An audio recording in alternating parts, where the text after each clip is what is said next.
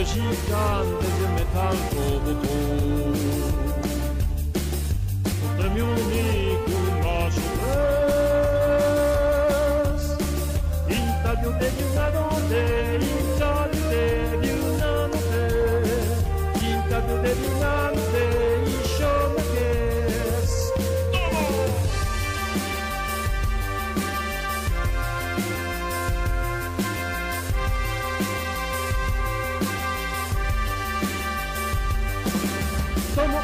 il robotto. Sono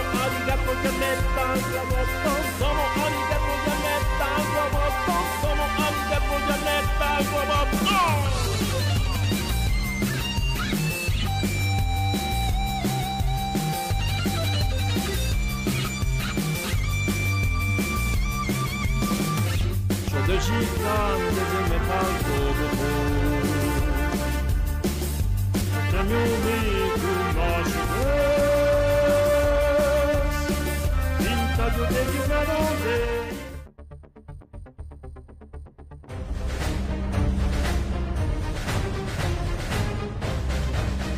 Líder Visa presenta.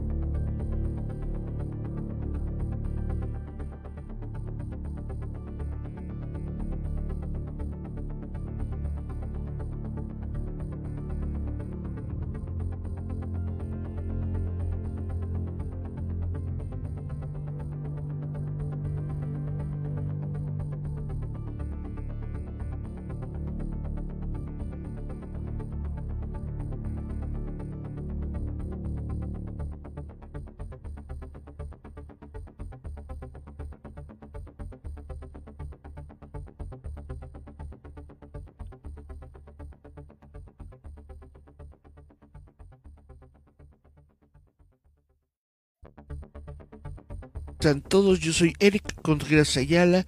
Esto es Giant Metal Roboto. Espero que todos se encuentren bien en sus casas o en donde quiera que nos estén escuchando, dando el placer de su audiencia. Y pues me encuentro en estos momentos con Jazz, con Jasmine Flores López. Hola Jazz, ¿cómo te va?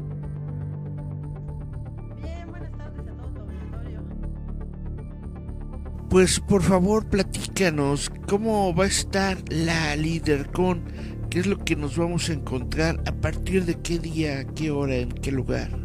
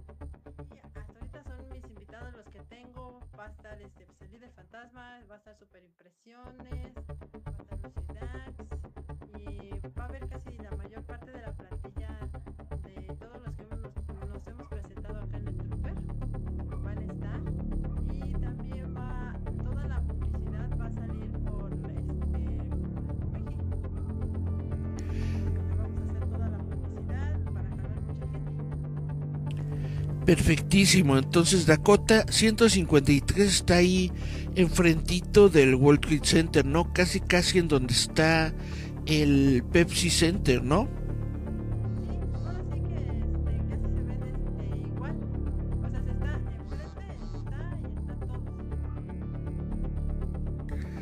Perfectísimo, pues esto ya tiene un, un horario, ya me estabas dando a varios invitados y yo supongo va a ser más o menos como la como los eventos que se hacían por allá, ¿no? Como de 10 a 10, una onda así.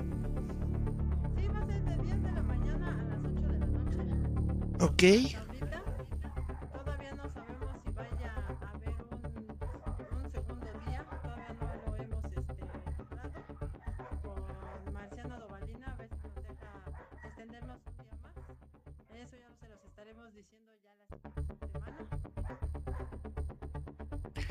Está muy padre. Entonces, eh, si se diera el segundo día, ¿se van a quedar ahí o van a dejar todo y van a regresar?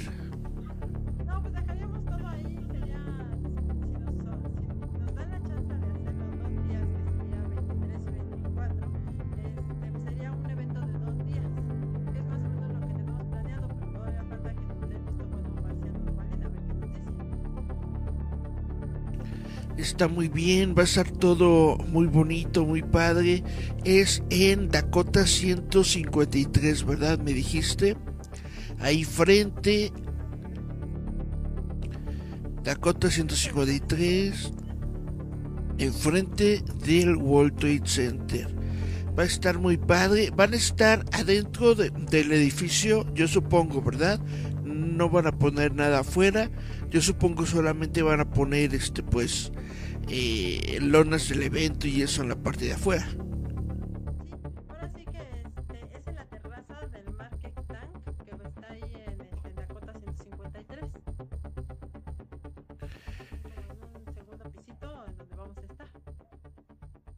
Perfectísimo, pues se ve todo muy padre. Va a estar que, como nos están comentando, va a estar ni más ni menos que Lizard Paper, va a estar el líder fantasma, va a estar Urso y Dax y los sospechosos comunes. Yo espero es este, pues esperemos que sean dos días, sábado y domingo, que se van a festejar. ¿Cuántos años ya de líder fantasma?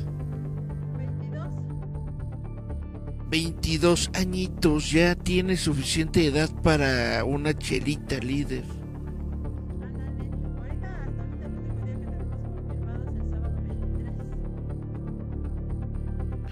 Perfecto, pues el sábado 23, esperemos que también el domingo 24, pero de todas formas hasta ahorita, el sábado 23 de septiembre, se los encargo a todos, no vayan a dejarlo, lo tienen que tener bien, bien, bien puesto en sus agendas, porque va a ser el día en que se va a arrancar este evento que es la líder con el 22 aniversario de líder fantasma, ¿correcto? Pues este sorpresa, regalos para los asistentes. Se va a poner bastante bueno. Perfectísimo, pues bueno, espero que sí se esté escuchando mi voz y no de todas formas, lo importante es que sí se esté escuchando jazz. Déjame ver si de casualidad me dejaron algún comentario en redes sobre esto, pero no. Hay dos personas viéndonos, pero nadie nos ha dejado comentario en el chat. Pero bueno, de todas formas, muchas gracias Jazz por esta eh, este mensajito que nos estás dando. Completamente en vivo, es una exclusiva mundial sobre la Urso y DaxCon que se va a desarrollar el 23. Ah, perdón, si cierto, que se va a festejar el 23 de septiembre.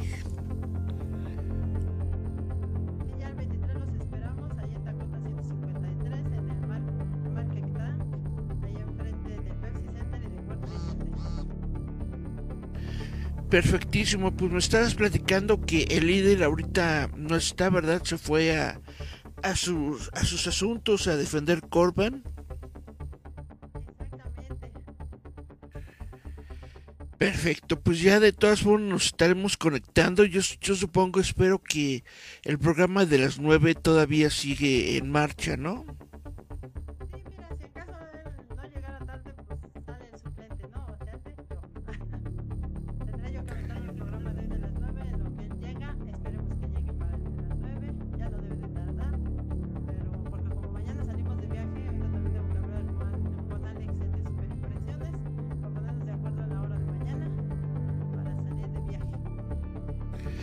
Exactamente, yo pensé que ya era viernes, pero hoy apenas es jueves. Entonces, a las...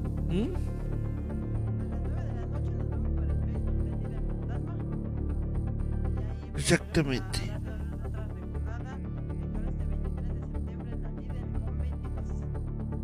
Exactamente, entonces los esperamos ahí a las 9 de la noche en el Facebook de Gerardo Valdés Uriza. Ahí va a estar el programa del día de hoy del líder fantasma. Nueva, de nueva cuenta, te doy muchas gracias que me hayas aceptado esta pequeña llamadita para darle a toda la gente pues los pormenores. Y pues, eh, si me permiten un instante, yo ahorita regreso. Yeah.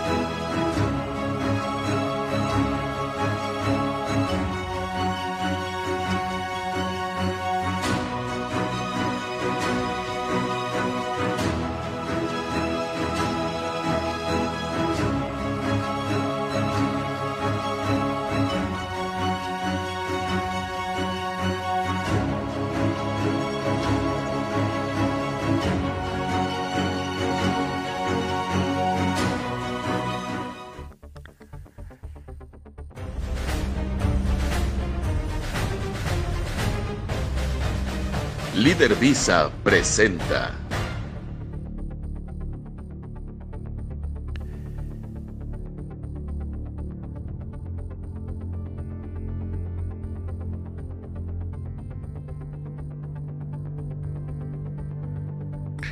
Hola, hola, hola, pues espero que me haya salido bien esto.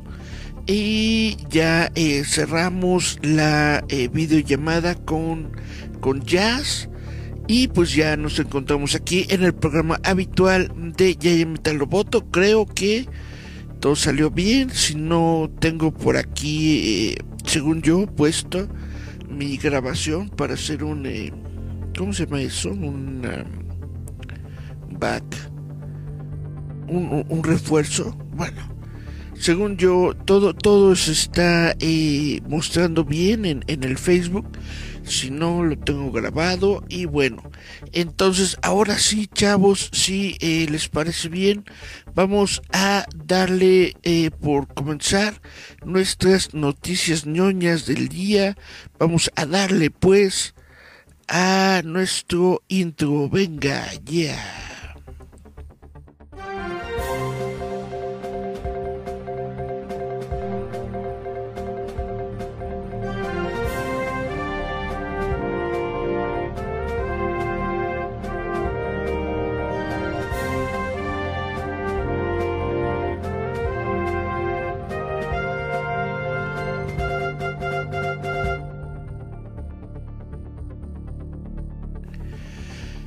Yeah, pues ya estamos aquí en las noticias ñoñas del día de hoy. Hoy es nada menos y nada más que jueves, juevesito de 24 de agosto. Ah, caray, ya se nos va a acabar el año.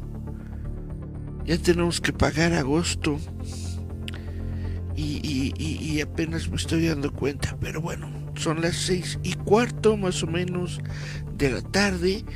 Y lo que les tengo que platicar el día de hoy, pues hay algunas cositas bastante interesantes. Déjenme decirles que vamos a comenzar con que em, Dark Forces Remaster ha sido anunciado para PC, Xbox, PlayStation y Switch. ¿Ustedes en algún momento jugaron Dark Forces?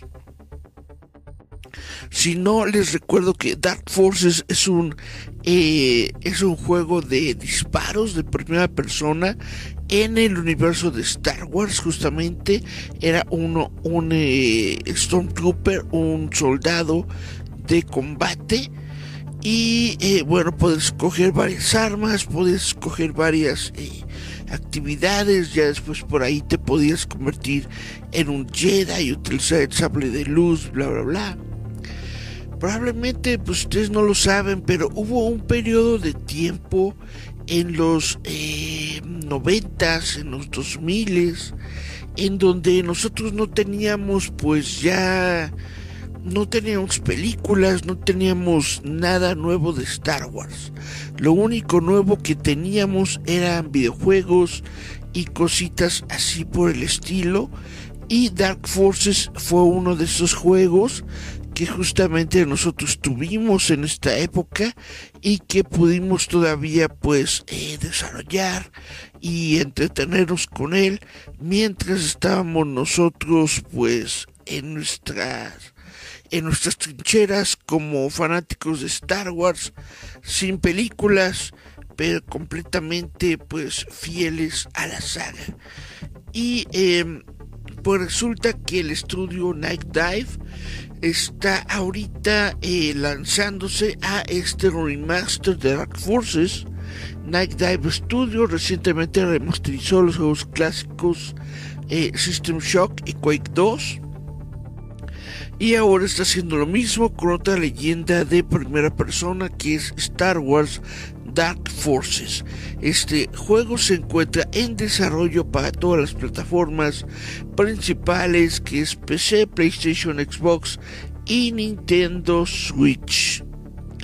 El primer persona de Star Wars para un solo jugador se lanzó por primera vez en 1995 para la PC y fue la primera aventura para jugadores como Kyle Katarn. ¡Órale! Quien se convertiría en Jedi en los juegos Jedi Knight y sus secuelas.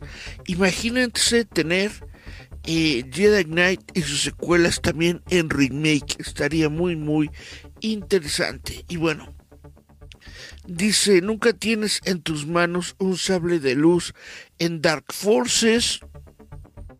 Ah, caray, yo recordaba que sí, pero bueno. Dice, se recuerda con cariño por sus misiones memorables y sus difíciles peleas contra jefes.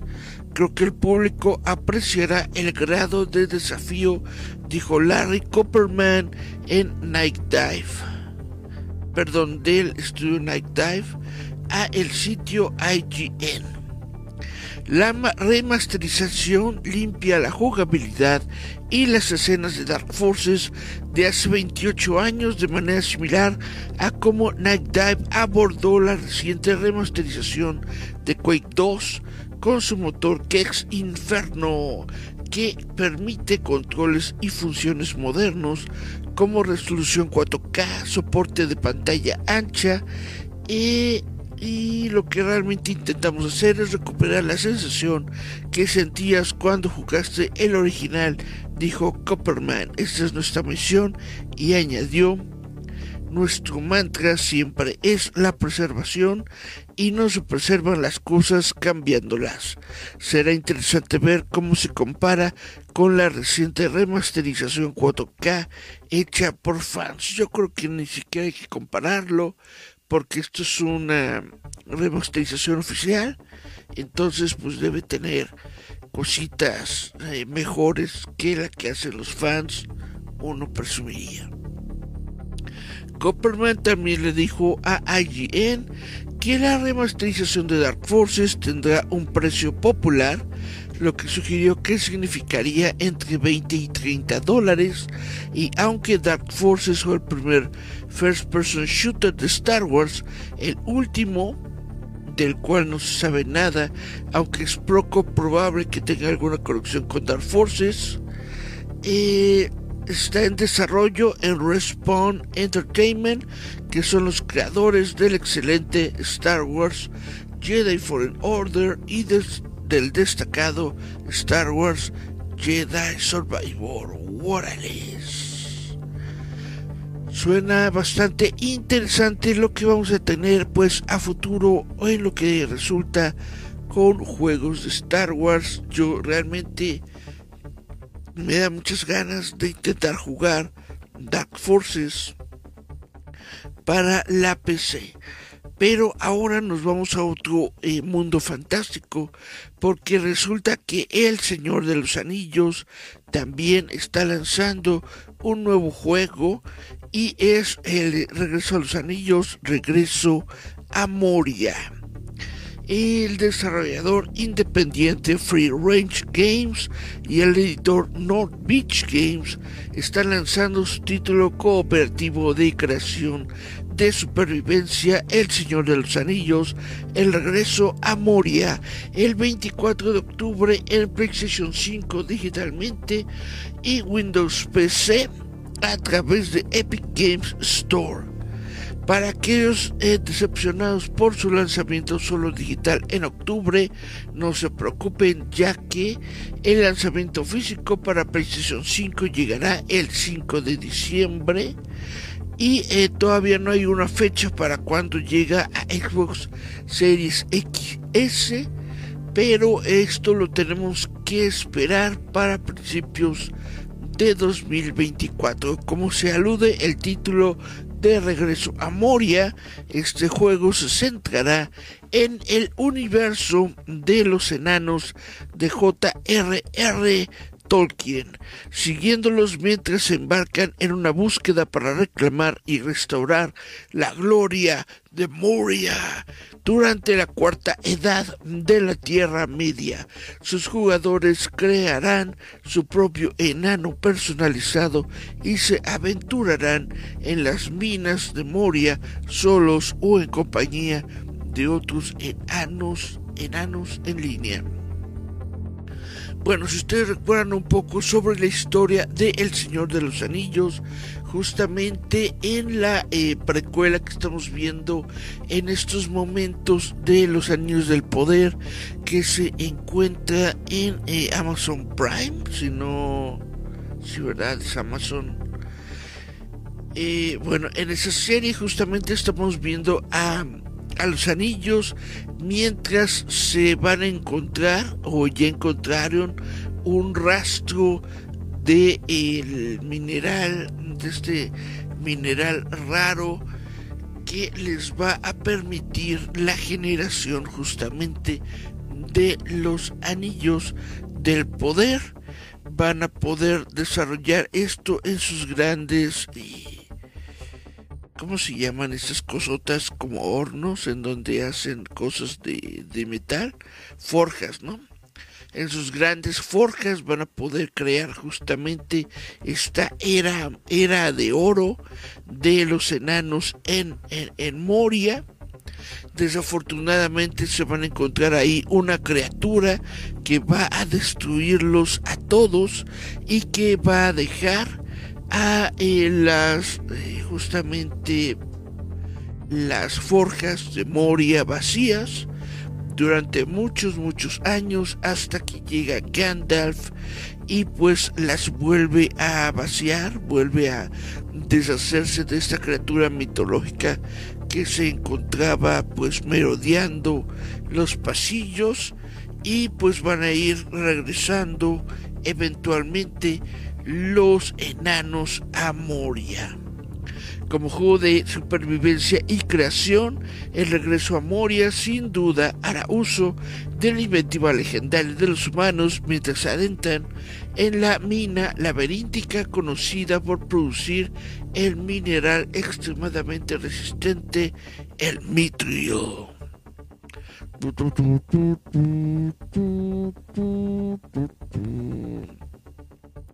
Dicen Free Range y North Beach. A medida que se aventuran cada vez más profundamente, los enanos necesitarán asegurarse de que su metal esté listo para enfrentar los peligros que se encuentran en su interior, creando armaduras resistentes y armas finamente afiladas capaces de proteger y derrotar a todo tipo de atacante duende, aracnoide o enemigo más misterioso que puedan encontrar. Órale, pues suena muy, muy, muy interesante que yo supongo esto podría ser después del Señor de los Anillos que los duendes estén regresando, perdón, que los enanos que los enanos estén regresando a las minas de Moria, justamente después de que fueron liberadas por Gandalf y que pues se encuentren eh, tal vez ocupadas por algunos eh, malandrines. Esto sería muy interesante. Este juego entonces lo vamos a tener listo para PC, para eh, PlayStation y ya para Xbox el, para el próximo año, pero al menos para PC y para PlayStation 5 lo tendremos eh, listo el 24 de octubre. Ándale, casi casi el mismo día de la con Vamos a poder tener el regreso, el regreso a Moria. Ya.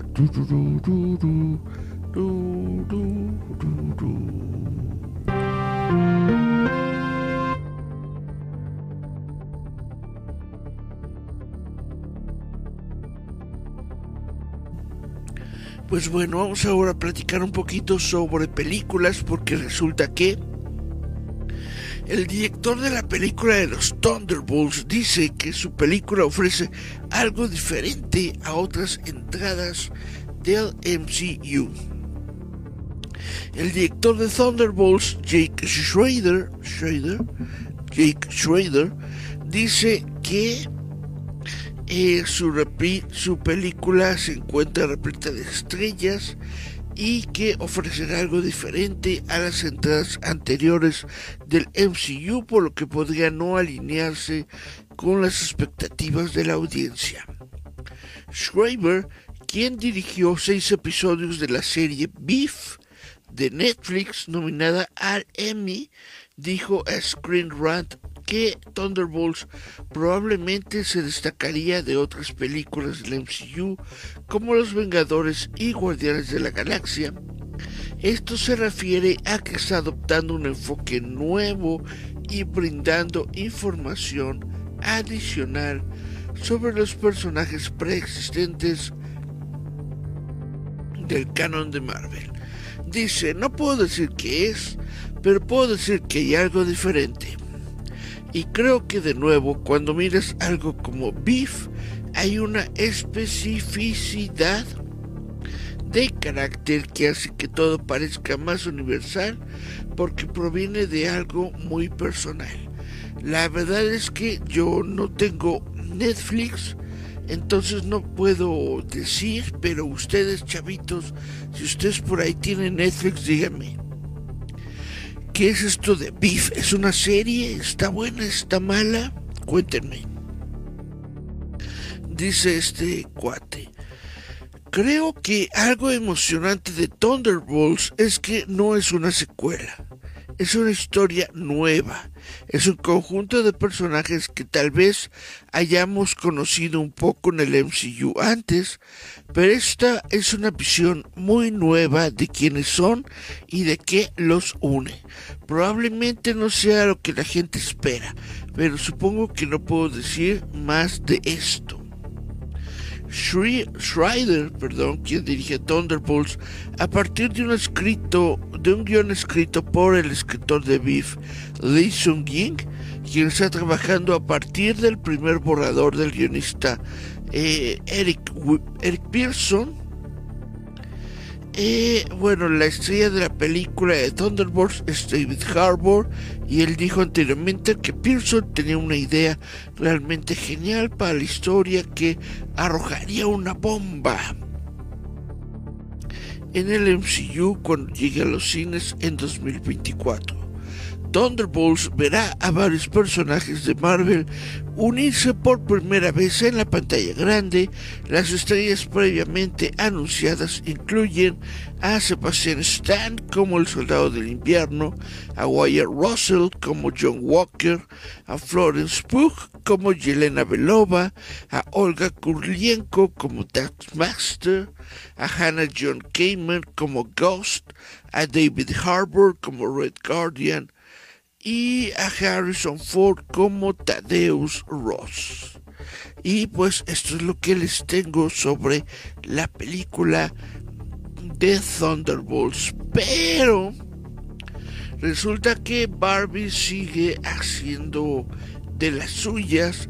Barbie se va a estrenar en pantalla IMAX durante una semana con nuevas imágenes posteriores a los créditos. Si ya viste Barbie, bueno, te has unido a una gran lista de personas que la han convertido en la segunda película más taquillera del 2023 hasta el momento. Pero si no lo has hecho o simplemente quieres volver a verla en un formato más grande, tenemos buenas noticias ya que Warner Bros. anunció hoy que Barbie se exhibirá solo durante una semana en las pantallas IMAX de, de toda Norteamérica y mercados internacionales selectos a partir del 1 de septiembre.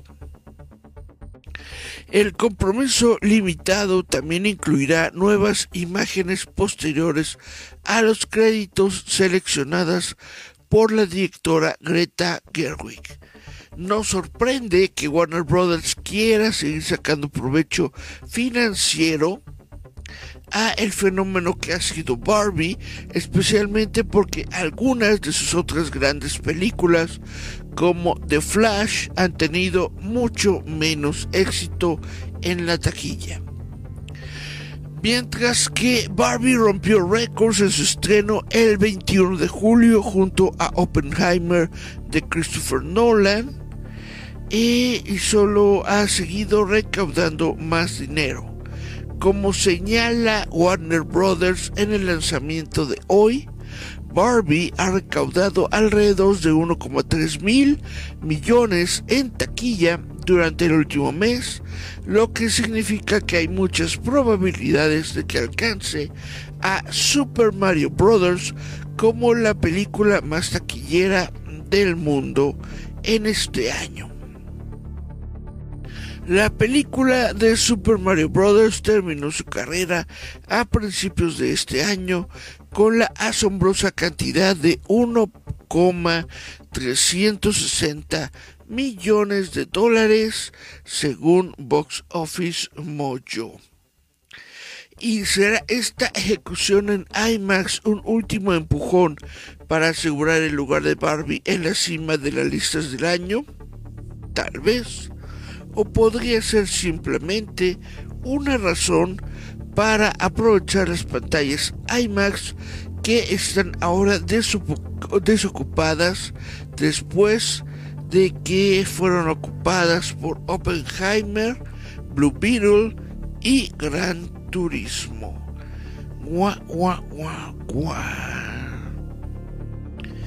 ¿Ustedes conocen eh, la, esta serie de películas de Equalizer?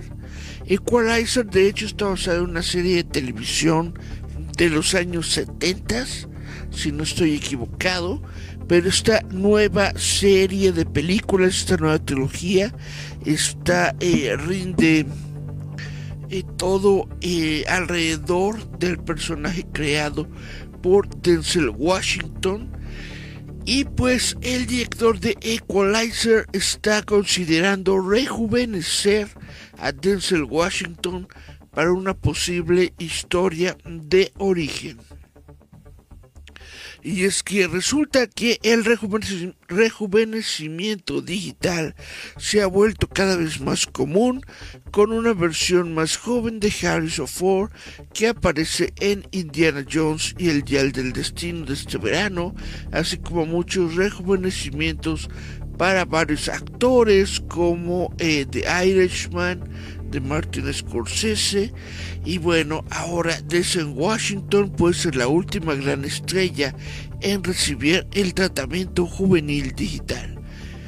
Bueno, antes de continuar con esto, yo lo que diría es de que además de rejuvenecer el rostro, también deberían colocar actores más jóvenes porque en los ejemplos que están dando, que es Indiana Jones y en The Irishman de Martin Scorsese, justamente en estas dos películas, sí, los actores se ven en pantalla más jóvenes, pero su actuación son de personas viejas y se nota y se nota gacho.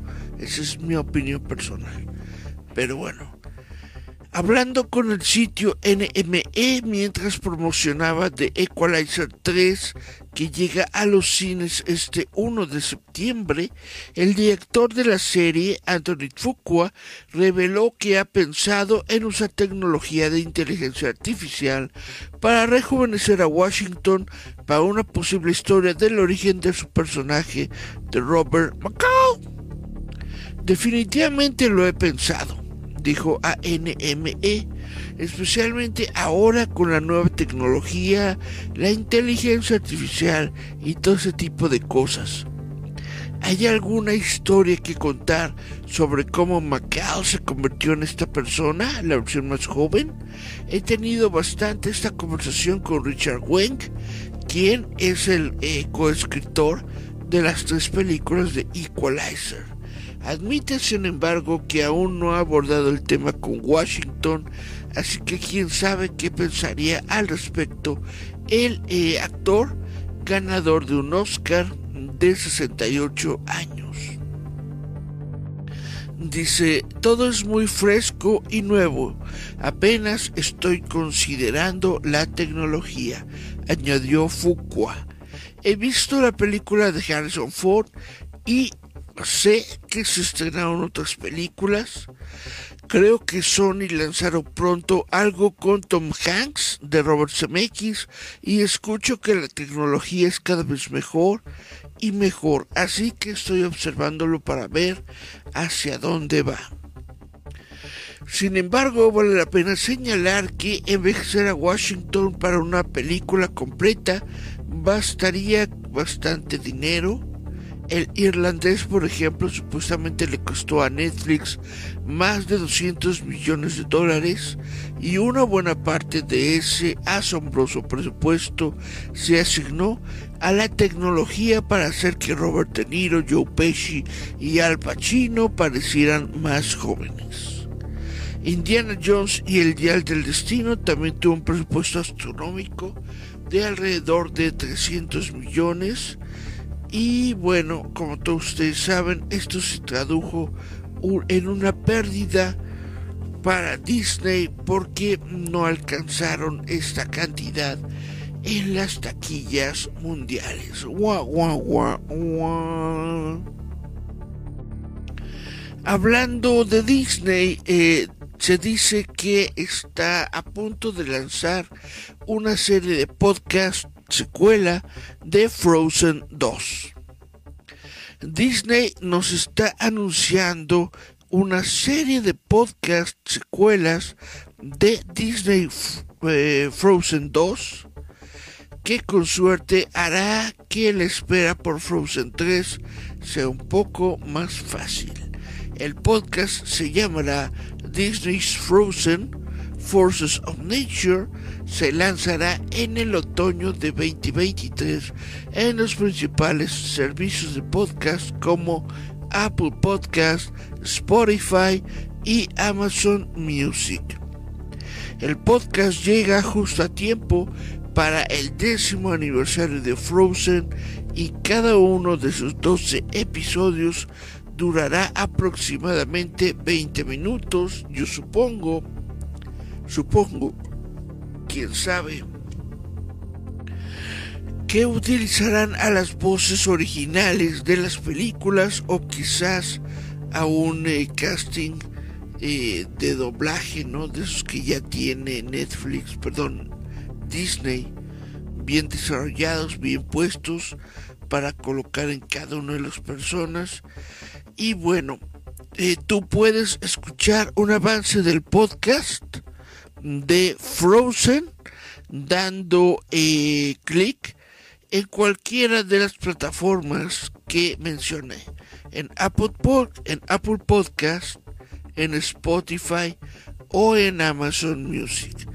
También en Apple Podcast, Spotify y en Amazon Music ustedes pueden encontrar, darle like y suscribirse a Giant Metal Roboto, justamente este programa que están escuchando en estos momentos. Ay, ay, ay. Y bueno, Yo por eso siempre tengo Tang. Jaime, Sí, señora. el niño tiene sed y no hay duraznos. Pero Tan le va a encantar por su gran sabor a durazno. No se lo merece. Quiero más. Ah, por eso siempre tengo Tan, el gran sabor a durazno. Ya que estamos aquí, vamos a ver qué. ñaca, ñaca, ñaca, ñaca. Ok, tenemos a Cari Santiago que nos dice buenas. Hola, muy, muy, muy, muy buenas tardes, Cari. Gracias por estar aquí escuchando. Dice Cari, qué cool que lo hagan más interactivos. Eh, dice Yasmín Flores López, dice, hola, hola, Yas, ¿cómo te va? Hace mucho, mucho que no, que no te veía. Dice Cari, yo quería que Oppenheimer volviera al IMAX. ¿Ya lo quitaron, Cari? Qué poca abuela si ya quitaron a Oppenheimer del IMAX porque esa película es para disfrutarse justamente en esa pantallota para poder ver el bombón, el bombón asesino de Oppenheimer. Es justamente un bombón que se disfruta mejor en toda su bombonancia en una pantalla IMAX. ñaca, ñaca, ñaca. Pues bueno, esperemos que vuelvan a ponerlas dice desde la segunda semana. Uy, pues qué gacho. Pues bueno, mínimo podrás ver eh, al bombón de Ryan, Ryan, ¿cómo se llama? Seacrest. Eh, como, como Ken en Barbie. Pero bueno, vamos a seguirles platicando.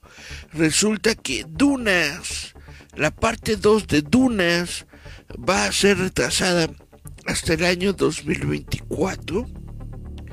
Godzilla contra Kong, El Nuevo Imperio y El Señor de los Anillos, La Guerra de los Rohirrim también están cambiando. Es un cambio importante en el calendario de 2023. Esto lo está anunciando hoy el tío Warner, justamente el estudio Warner Brothers Discovery, está diciendo hoy que Duna parte 2 se va a retrasar varios meses del 3 de noviembre del 2023 hasta el 15 de marzo de 2024. La secuela de la película de 2021 iba a ser uno de los estrenos teatrales más importantes de este año y sin embargo el retraso eh, lo se produce por eh, las constantes huelgas de escritores y actores de Hollywood que va a llevar esa película hasta marzo, marzo 15 del próximo año. El problema es el hecho de que las estrellas Timothy Chalamet y Zendaya no podrán promocionar Duna parte 2 si la huelga de su eh, sindicato de actores continúa aún en noviembre. Chan, chan, chan, chan. La Soraya y el Timothy pues se encuentran obviamente detrás de la causa de su eh, de su sindicato y por eso puede ser que no se encuentren eh, pues de manera consciente desarrollando la campaña teatral que deberían estar desarrollando para Duna y por eso dijo Warner wow wow wow vamos a esperarnos un ratito a que se calmen las aguas y obviamente este cambio está causando un efecto dominó en el calendario de Warner, ya que el estudio también anunció hoy que eh, trasladará Godzilla contra Kong, el nuevo imperio, que estaba en ese lugar del 15 de marzo hasta el 12 de abril de 2024.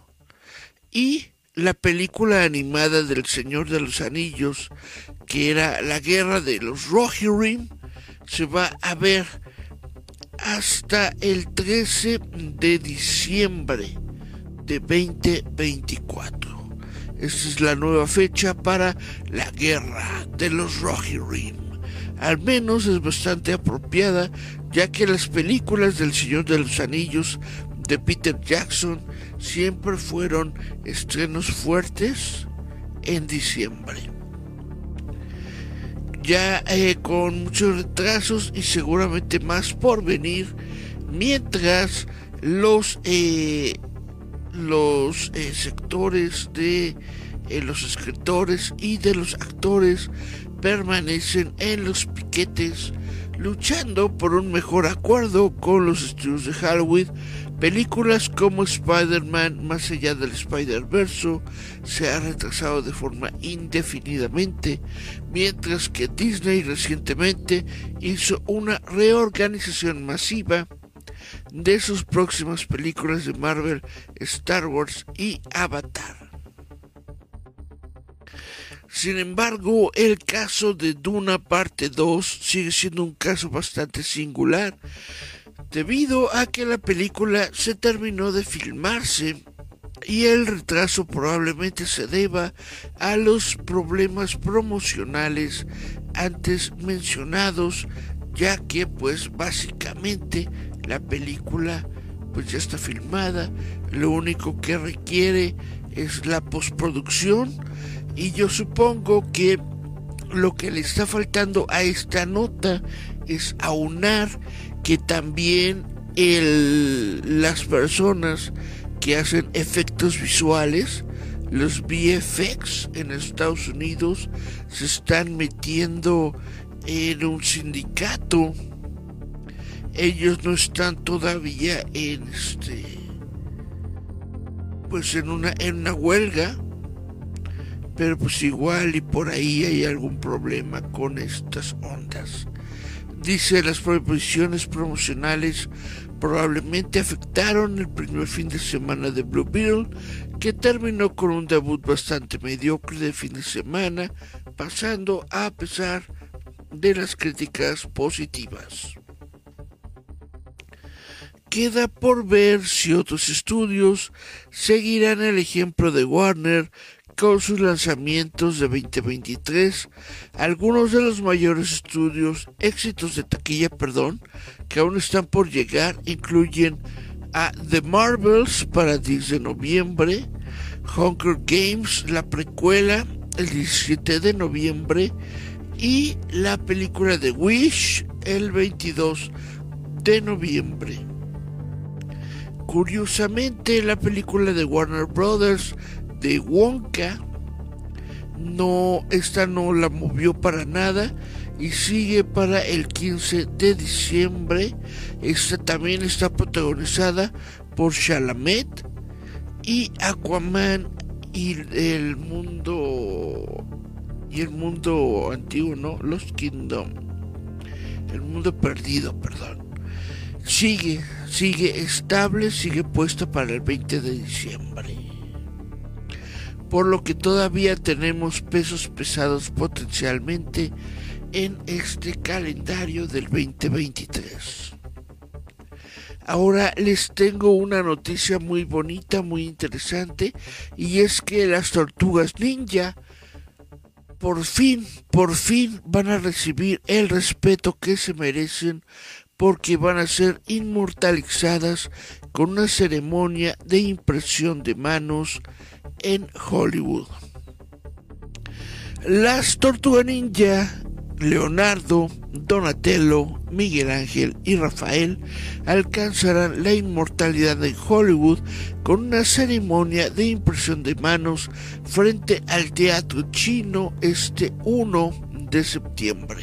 Los héroes ninja salen de las alcantarillas de la ciudad de Nueva York hacia Hollywood para poder participar en la impresión de sus manotas de tortuga en cemento. Esta es una práctica reservada principalmente a las estrellas humanas más famosas de Hollywood en apoyo del estreno en casa de su última película que es Tortugas Ninja Mutantes Adolescentes, el caos mutante.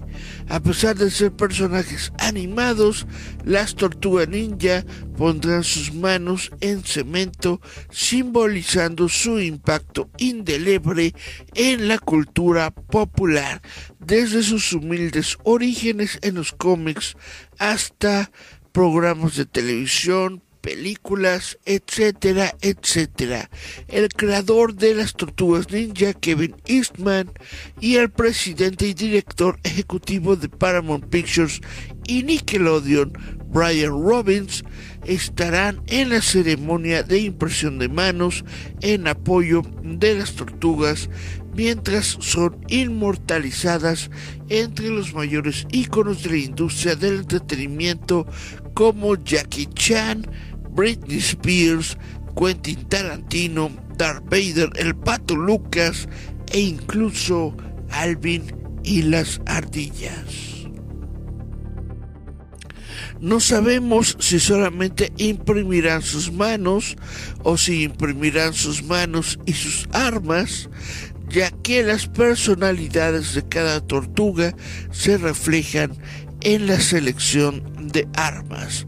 Algunas estrellas han impreso cosas, además de sus manos y pies, en cemento para las ceremonias de impresión. Por ejemplo, el elenco principal de Harry Potter imprimieron sus respectivas varitas. Herbie, el personaje de la Volkswagen, imprimió su neumático. Eh, la rana René, Kermit, imprimió su bajo característico y bueno, muchas personas han puesto algún otro objeto en el, en el concreto. Así que esperemos a ver qué más si es que imprimen estas tortugas ninja en el Paseo de la Fama.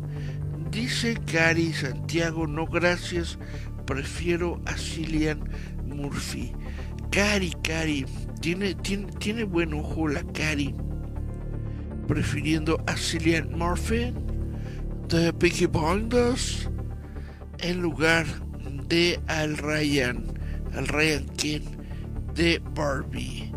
Chan, chan, chan. Y bueno, les voy a dar una noticia de cómics porque luego dicen, ya ni hablas de cómics, ya nada más estás hablando de películas y luego ya ni hablas de películas que por la huelga y total que nunca le puedes, nunca puedes estar eh, haciendo feliz a todo el mundo, siempre alguien se va a quejar, pero bueno, vamos a darle a una a una pequeña nota sobre cómic porque resulta que Batman 89 Echoes Batman 89 Echoes ya se acerca a los cómics agregando a Scarecrow y Harley Quinn al universo de Tim Burton. DC Comics continúa desarrollando el mundo compartido de Batman de Tim Burton y Superman de Richard Donner. Eh, por, ya que tanto Batman 89 como Superman 78 tendrán secuelas en cómic en noviembre de 2023, lo que significa que finalmente conoceremos las versiones del universo de Burton de Scarecrow y de Harley Quinn, como lo revela el sitio comicbook.com. Batman Echoes trae de vuelta al escritor Sam Hamm, quien también escribió los, los guiones de Batman de 1989 y de Batman Returns de 1992, y al arquista Joe Quinones, para otra historia protagonizada por el Caballero de la Noche de Michael Keaton. En esta secuela, el propio Batman ha desaparecido tras su trágico enfrentamiento con dos caras, lo que ha llevado a los ciudadanos comunes de Gotham a librar la guerra contra el crimen en una situación cada vez más peligrosa.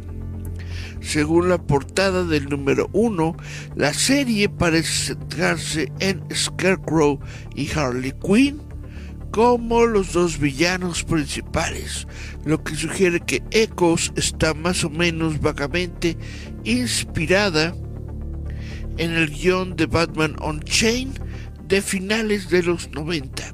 Según se informa, On Chain se iba a centrar en estos dos villanos que se unían para volver loco a Batman.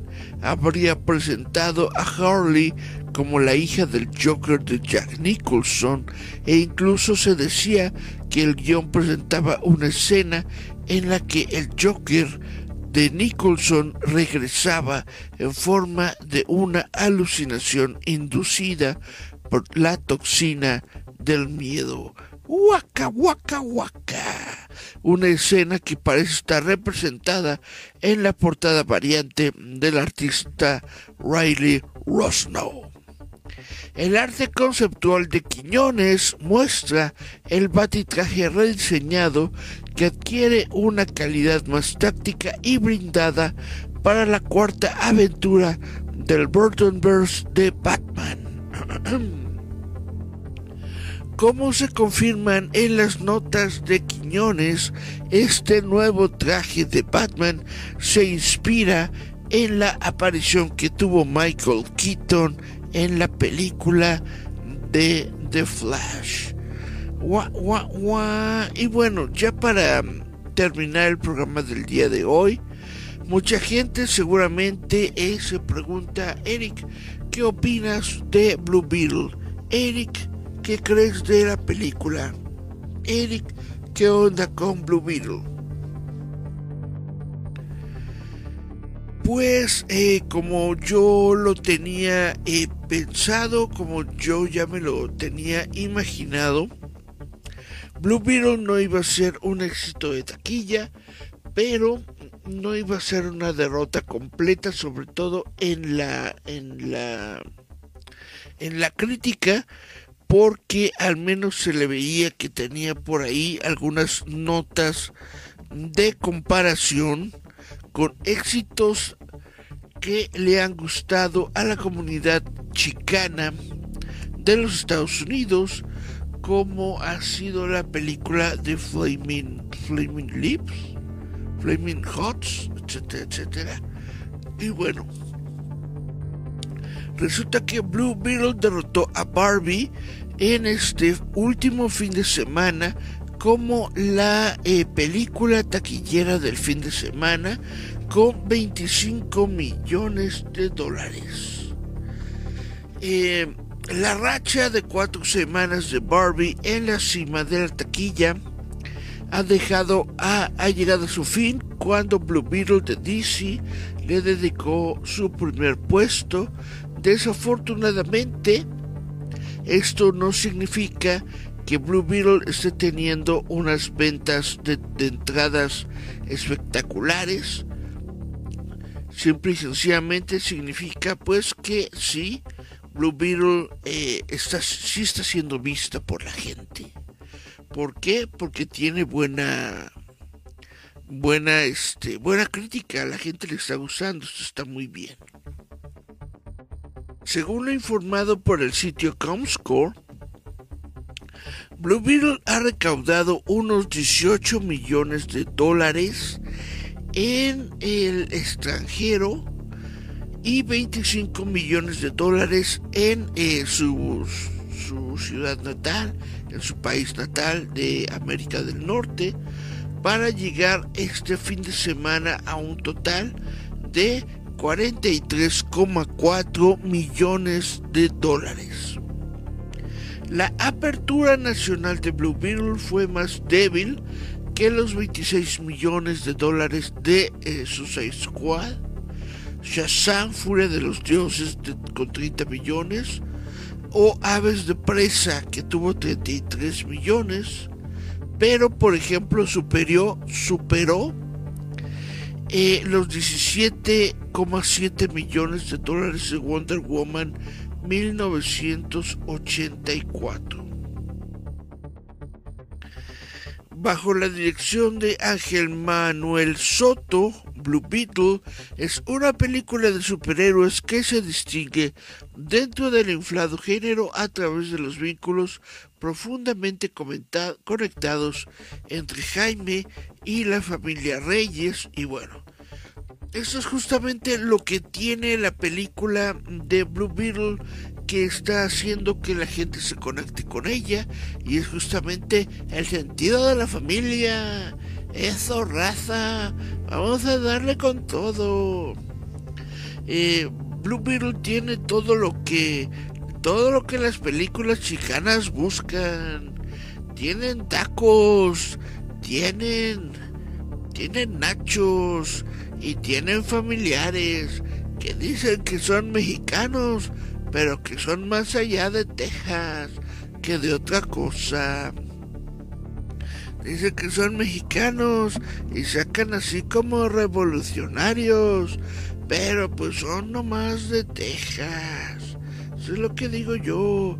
Sale la abuelita, así con sus colitas de revolucionarias, y va sacando su, su cañón y dice, éjele, éjele, éjele, mijo. Y dice, abuelita, ¿cómo le hizo usted para saber cargar ese pistolón? Dice, mijo, hay mucho de la familia que no te hemos contado, de nuestros orígenes revolucionarios, pero pues es casi imposible que la abuelita haya estado en la revolución, al menos no en la revolución mexicana. A lo mejor estuvo en otra revolución allá en Estados Unidos, pero bueno. Eh, con suerte, los buenos rumores de la película reforzarán su taquilla para que pueda recaudar su presupuesto de más de 100 millones de dólares antes de su comercialización. También hay un poco de confusión en torno a esta película que puede estar impactando las cosas ya que es parte del final del DCEU, del comienzo del DCEU y bla bla bla. Y bueno, les digo, morros, morritas y sus abuelitas. Ustedes, Winchis, olvídense de eso. Que no les preocupe si es la primera película del DCU, la última del DCU, si es nuevo personaje, si es nuevo universo, que no les preocupe nada, vaya, es una nueva película de DC nomás. Y pues así es como la tienen que ver no, no le vean más, no le vean más, este, no le busquen patitas de pollo al pollo, eh, porque no se las van a encontrar. Blue Beetle es Blue Beetle. Es una película de DC Comics, sí. Es una película de DC Comics que le hace homenaje a otros, a otros eh, alternancias que ha tenido el personaje a, través de los cómics, sí. Es una película que se centra demasiado en los estereotipos eh, mexicanos, gringos, para poder tener su su, su, su, su estreno, sí. Pero hasta ahí. Eh, dice James Gunn que este es el primer personaje de su nuevo universo, del DCU. Este, Blue Beetle, es el primer personaje del, del DCU. Pero yo diría, usted para de contar que a usted no le importe nada de esto, que no le importe la, el canon y simplemente vaya a ver Blue Beetle por ir a ver Blue Beetle y se acabó. Oppenheimer ocupó el tercer lugar en su quinto fin de semana con 10 millones. Y las tortugas ninja ocupó el cuarto lugar con 8 1.43 millones. Ya superaron los 118 en todo el mundo. Y bueno, hay una película muy, muy mala.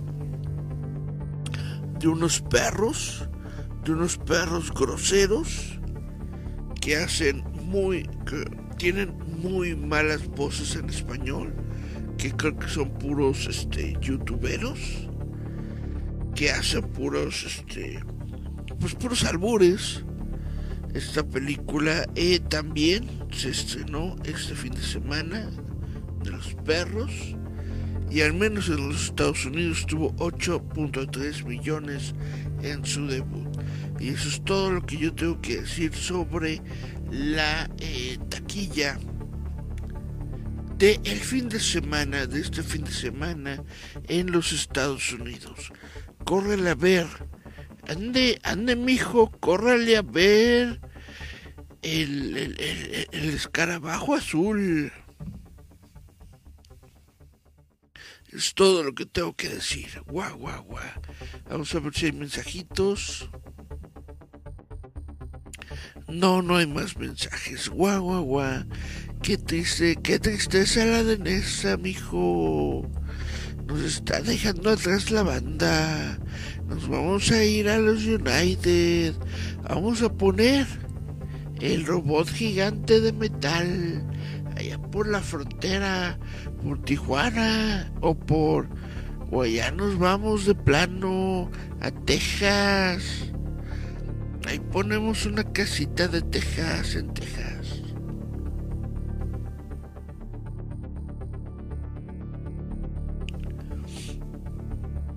En fin, compañeritos, lo único que les tengo que decir es que voy a dar mis anuncios parroquiales que se centran en que, por supuesto, como ya vimos, gracias a Yasmín, la líder con, la líder con, ya se estrena en menos de un mes el 23 de septiembre, 23 de septiembre, la líder con va a ser en Dakota 152. Ahí. Dakota 152, ahí enfrente del World Center, ahí va a ser la líder con en un lugar llamado Market Tank. Aún no aún no hemos visto los promocionales, no hemos visto cómo se llama bien el Market Tank, pero vemos que ahí en este lugar que tiene un como balconcito, ahí se va a dar la líder con en Dakota 152 este 23 23 de septiembre. Ahí vamos a estarlos viendo y bueno también les recuerdo que en octubre durante todo todo, todo, todo el mes de octubre, nosotros vamos a estar aquí en Roboto con nuestras 31 noches de Halloween. Todo el mes de octubre, cada noche de octubre a las 10 de la noche, Visitantes Nocturnos nos va a presentar un programa que tenga que ver con monstruos, ya sea monstruos de la literatura, monstruos del cine, monstruos de la televisión, monstruos de la fantasía, todo un paquetazo de monstruos lo vamos a poder disfrutar nosotros en visitantes nocturnos a partir de octubre durante todo octubre. Ya se la saben, espero que puedan acompañarme a mí en esta empresa que me voy a aventar de visitantes nocturnos. Y bueno, pues ahora sí creo que estos son todos los anuncios que tenemos que dar por el día de hoy. Ya estamos acercándonos a la hora, son las 7 de la noche con 12 minutos en este 24 de agosto del año 2023. Ups, se nos cayó el stop pero ahorita lo cogemos. Y pero bueno, les quería yo recordar que en estos momentos nos encontramos justamente con nuevo show de Star Wars. Estamos en Disney Plus viendo la serie de Ahsoka, Ahsoka Tano.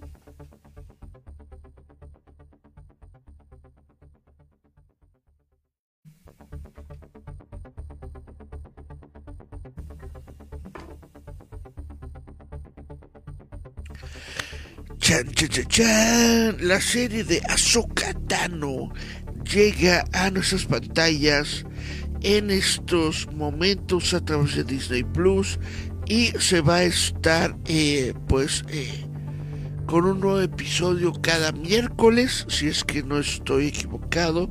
Cada miércoles vamos a tener un nuevo episodio. Ya están listos los primeros dos. Tengo que decir que está muy padre la serie. Está muy bien hecha muy bien desarrollada muy buenas actuaciones. Y pues solo queda recomendársela a la buena a la buena eh, gente que está viéndonos en eh, Facebook que sigue nuestro programa de Roboto espero que le den una oportunidad al programa de Azoka en Disney Plus. Ahorita en exclusiva por Disney Plus. Y bueno, eh, ahora sí, ya nos vamos. Muchas, muchas gracias por estar aquí. Muchas gracias por darme el placer de su audiencia. Yo fui Eric Contreras Ayala. Esto fue Giant Metal Roboto. Nos escuchamos, vemos la próxima semana. Síganos la pista a través de roboto.m roboto.mx. Yeah.